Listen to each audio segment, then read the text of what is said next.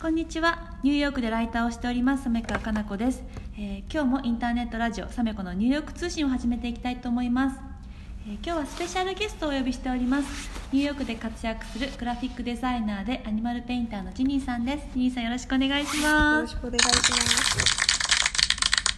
はい、今日は、えー、とニューヨークで活躍するあのジニーさんにねいろんなお話を伺っていきたいなと思ってるんですけれども、まずその前にあのジニーさんすごくあの日本語が上手でもともとねあの韓国ご出身でありながらこんなにペラペラなのはなぜなんだろうというところを聞きたくて、うん。そこからお話ね伺っていきたいなと思うんですけれどもまずはそう日本に興味を持ったきっかけから聞いてもいいですか、と日本に興味を持ったきっかけは、と最初は漫画です。うん。で、と小さい時に読んでた漫画日本日本の漫画がすごいいっぱいあったんですけど、うん。それで漫画から、えっと日本の文化とか、うん。えっと日本のカルチャーを学ぶことが最初のこうきっかけですね。えー。どんな漫画読んでたんですか？少女漫画です。なんか花より団子とあか、ー読んでまとした私も、えっと、清水玲子さんの、うんうん。こうえっと、かぐや姫が一番好きだったんですけど、うんうん。あとベルサイユのバラだったり、うん。キャンディキャンディもそうでもうすごいもう数えきれないんですけど、そういうクラシックなあの漫画がああと「ガラスの城」とかあ、うん。ガラスの仮面でしたっ大好き、うん。あのうん見てましけた。もうなんかマヤですよね。そうですね。ん、月影先生でしたっけ？でその当時、えっとあの有名だった少女漫画は全部ほぼ全部読んだと思います。へえ結構日本の漫画って韓国にね、うん。ゆこう輸出されてるんだなっていうのが。であの、うん。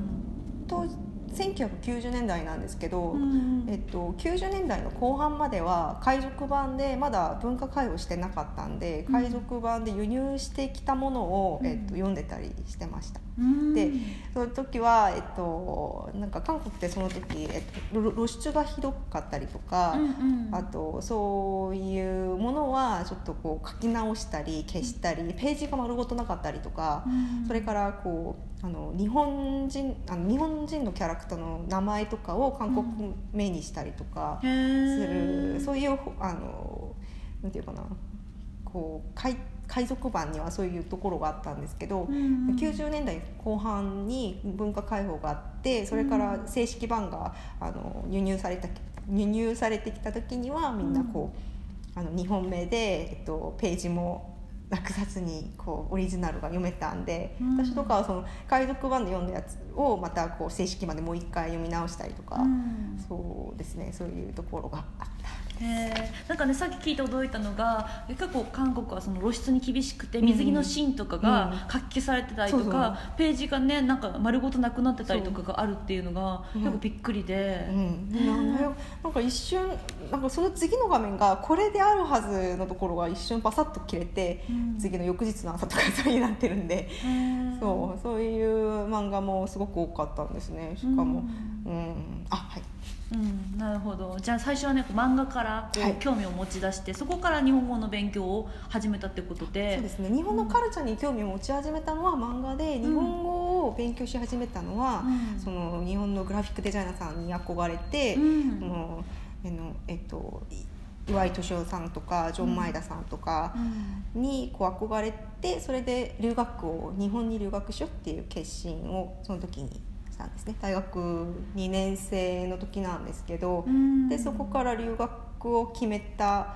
時に日本の日本なんか JTPL っていう日本語能力試験だったりあとうん。インタビューの準備をしたり、うん。その留学の準備をしている間にもっとこう日本語がこう伸びてきたっていうか。なるほど。最初にね日本に初めて行った時の印象ってどんな感じでした？初めて行った時には、うん。そのに1999年の冬なんですけど12月で、ん。で、まあ、寒寒いっていうのとそれからすごく華やかだなと思う。東京だったんですけどね、で華やかで一番あの大変だったのは電車ですね。電車がすごく複雑で路線が。確かに。で私もね地方出身だから大学で初めて東京来た時に、うん。電車乗るの難しかったです、うん。駅もね広いから何だから新宿南口とかいろいろあるじゃないですか。いろんな線があって、うん。そのマップを見てもどれがどれか分かんなかったり、その電車に慣れるのが最初一番苦労だったんですね。でそのあとその時はやっぱり聞き取りなんか聞き取れなかったりしたんで、うん。その時にこうあの、えっと、DVD をか借りに行ったビデオカメあビデオカメ ラ DVD を借りにうん。行った時に、うん。こう自分のアカウントをセットアップすると思うんですけど作ると思うんですけど、こう身分証明書っていう言葉を聞き取れなくてですごいこうあちょっと聞き取れなくてあ何なのかなってこううんこうなんていうのかなぼーっとしてたらうん。怪しまれてしまって、それでこうちょっとこう作れなかったりとか。結構じゃあ大変なこといっぱいあったんですね最初の頃もね。そうですね。最初はうんすごくあまあ言葉も含めていろいろうん。そのインフラストラクチャーとかそういう、うん。まあ、電車のマップからして、うん。なんかあの DVD 借りたりとか漫画借りたりするときにこうん。う苦労したり、そうですねそれですかね。うん。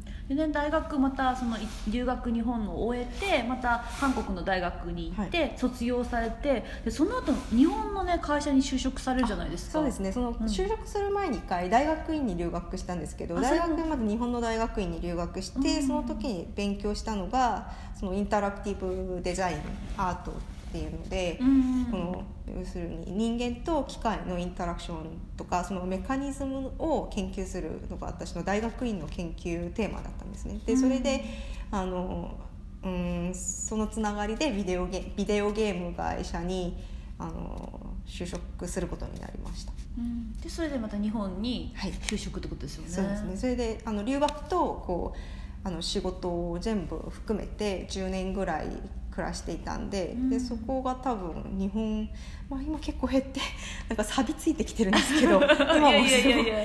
それであのそこが多分に今日本語こういうふうにこう喋れる理由ですかねねですかね。なるほど。そっかそっか。じゃあ。今その時と比べると今すごいもうもうダメダメなんで、そうですね。反省してます。いやいやいやいやだってね日本でその働いたとまた、ね、アメリカに移られて、でそこでアメリカ生活も長くなってらっしゃるからそね。れでこうやって日本語のキープされてるからすごいなと思いますけどすごいキープするね必死なんですけどやっうん。ぱ5年目過ぎて6年目7年目からもううわこれは限界だって思ってますなるほど、ね、あと聞きたいのがこう実際日本の、ね、会社で働かれていろいろカルチャーショックだったりとかもあったと思うんですけどどういったところがこう驚かれたポイントでしたか、あちょっと私は勤めてた会社はゲーム会社で、うん。えっとえっと、デザインの部署の隣にうん。R1、R&D っていう部署があってリサーチデベロッパーっていう部署なんですけど、うん。いろいろこうあの発明をする部署なんですね。うん。であのたまに変な音がしたり、こううんエンジニアさんが身振り手振りしたりして、うん。こう普通の会社では見れない、うん。うん光景があったり、うん。あとあのゲーム会社であってこうコスプレをして出社する方がいらしたり。えー結構キャラ濃いですね。そうですね。でで最初はそれがあのなんか周りの他のこうこうちょっと堅苦しい会社からクレームがあったりして人事部の方からこう注意されたり、うん。それからその自分のそのパティションをあのテーマに沿って飾ったりする方がいたエンジニアさんがすごいいっぱいいたんですけど、うん。ただただ飾るだけじゃなくてこうなんか森を作ったり、うん。そのスター・ワーズのこうフィギュアでそのなんか sci-fi のこうサイエンスフィクションに出てきそうなそのうん。コックピットみたいなのを作ったり、うんうん。そういうあのすごい独特なキャラの濃いエンジニアさんが多くて うん。それを見て最初はびっくりしたんでそれがそれ驚きだったんですけど毎日毎日見てるうちに私も慣れてきてあこれが普通だと思って、うん。今でも振り返ってみると一番驚いたのはそれですかね。うん。あとまあ、お土産のあのフロアごとにお土産のこうテーブルがあってみんなこう、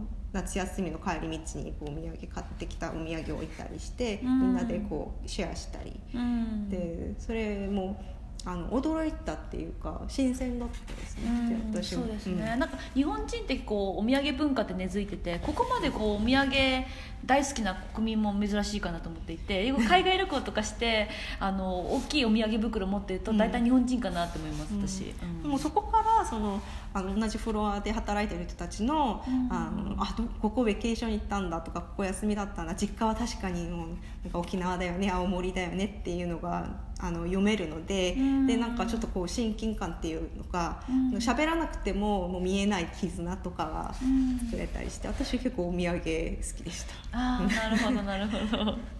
そっか。